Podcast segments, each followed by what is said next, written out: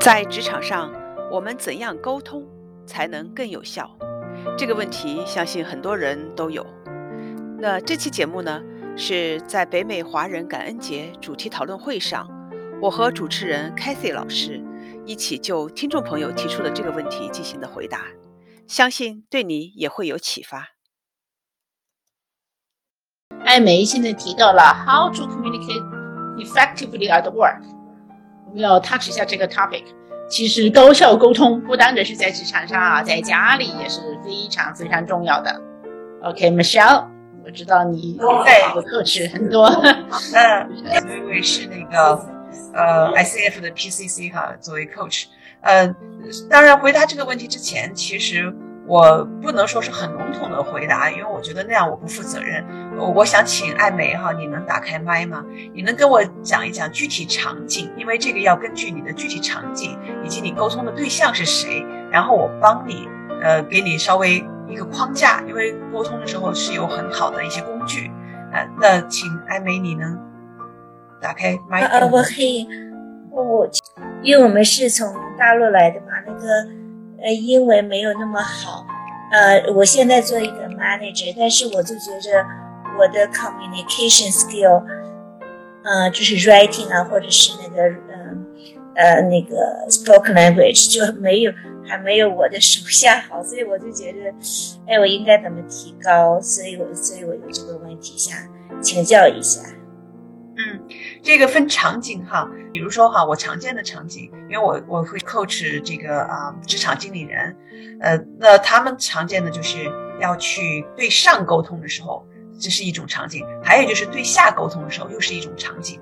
那我们先说对上沟通，我发现的一个常见的问题是什么啊？有的人有的职场经理人他准备了对吧很长时间的这种 presentation，然后沟通的时候呢？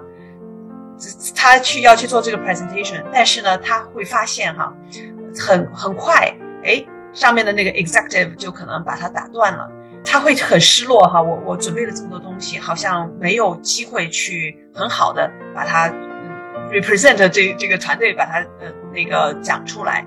呃，那这种情况呢，很常见的一个问题是什么哈？这当然，那大家可以自己来对号入座。很常见的一个问题是，他没有站在那个角度上来。思考怎么样的让 executive 把他关心的那个 executive 关心的问题回答到，也就是说，我们如果戴着自己的这个帽子去思考这个问题，我可能会，尤其我们东方人哈，我们受到的这个教育，我们会非常逻辑的带着我们的听众去把这个问题哈一点一点的去梳理，最后得出结论。也就是说，我们会讲一下背景。然后呢，我们讲这个过程是怎么怎么样的啊？这个逻辑最后我们得到是这个结果。但是在美国，我经常看到的这种很 high level 的 executives，他们在呃在这个沟通过程中啊，尤尤其在那种 presentation 场合，他前面五分钟他没搞明白你要什么，这个情况是怎么回事，他已经就完全就 lost 他的 patience，因为他时间很很忙。所以呢，这个时候你就会发现，很快的这个这个沟通就给掐断了。呃，或者是他会不耐烦的就问，哎，你你这个结果是什么？你结论是什么？或者是你需要我做什么？等等等等，这样的问题就出来。所以这个呢，就是在我们沟通之前啊，我们要想一想他想要的是什么，然后呢，戴上他的帽子来设计你的这个 presentation。嗯，这样你呢比较 effectively 把你要说的东西在前面的一两分钟，前面的一个 slide 或者两个 slide 里面就完全把这个信息给他，然后这些细节的这个推理过程以及这些补充材料，我我们有时候并不是说主动的全部都 present 出来，要看对方的反应，你要去 read the room，但是一定要准备。那如果说他很有兴趣，甚至他问你问题，那你就很有机会把那些系统的把它。呃，这个号哈，你怎么去做这些事情，把它这些系统给它呃展现出来？所以这是一个我常见的，我经常会给大家一个啊，就是建议哈，如果你对对方了解不是那么多，你不知道他的沟通的 style，因为每个人不一样，有的人是 visual 的啊，你有的人是很呃需要很很逻辑的啊，很系统的啊，有的人对对 number 很感兴趣，有的人对 number 一点感觉都没有等等。如果你不知道的话，你至少要把前面的。要准备一个 executive summary，但是你后面的工作要做足了，需要的时候随时哈，你能够讲得很清楚。这是呃对上沟通，我就是总结出来哈，有很多很多细节的东西，我只是 highlight 我看到的一个非常常见的我们中国人，包括其他的一些那个亚洲的国家的人常见的一个问题。呃，这是对上，然后我讲一下对下，常见的一个问题呢，这也是有工具的啊。对下有的时候 manager 我们很不愿意被视作这种 micro manage 的这种人，对吧？啊，微观管理哈，什么事儿都去那个都去管啊。我们也不愿意被视为一个呃没有用的 manager 啊。所以呢，嗯，对下的时候，我们其实可以用一个非常有用的一套工具，叫做 situational leadership，就是情景领导力。呃，我因为我在微软，我给 manager 老做这些 training 啊。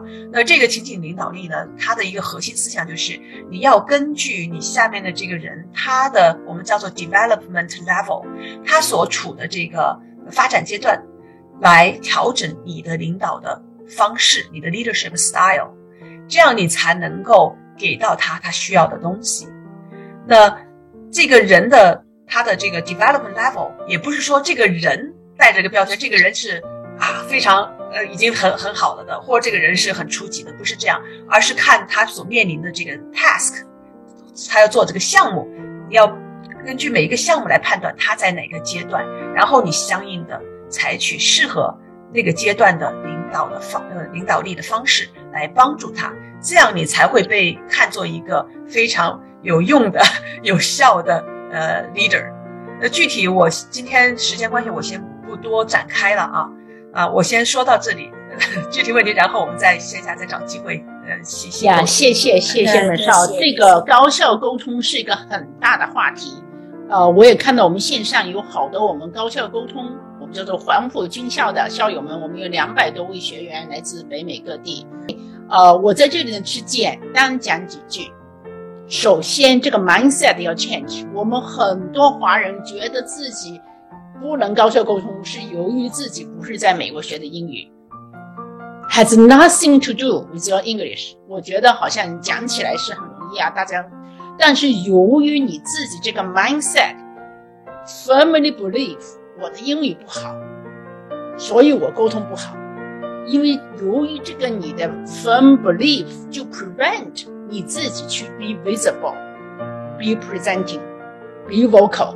所以这一点，我我每次都呼吁大家一定要 get rid of that mindset。其实我们我们的英语比很多印度人或其他族裔的，我包括德国人什么的，都要容易理解的多了。好，这这一点第一点，大家一定要忘却掉啊，由于我的英文不好。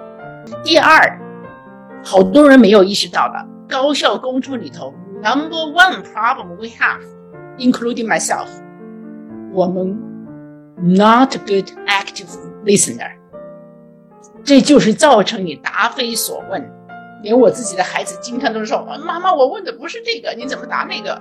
因为我没有 active 在 listening，人家还没说完我就 conclude assume 这种 situation，所以一定要做比较好的 listener。那第三，你在沟通的时候。不是说你去上了课啊，你掌握了几课什么工具你就去沟通，这个跟你的听众不同的听众，你的沟通的方式是完全不一样的。所以你一定要 understand who is your audience，这个 audience 他 prefer 怎么样的沟通方式。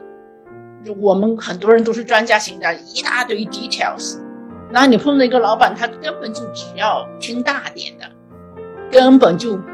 也听不懂你的详细的，那这样的话就会 irritate 你的 leaders，是吧？当然，我们这里有很多点，我只是简单的 touch 这几点。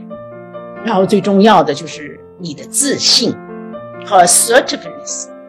你们经常说，就是 MIT 也做了这个 study 和 research，为什么我们华人就相对印度来讲，是吧？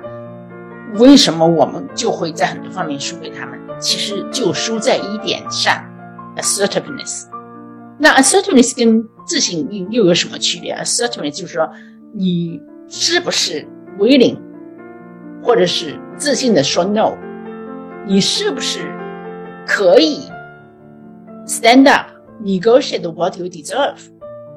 我们很多人都说，哎呀，我跟老板关系非常好，老板叫我什么我就干什么，right？很多人都是这种态度。 然后就是说你有没有 be proactively go to show your value。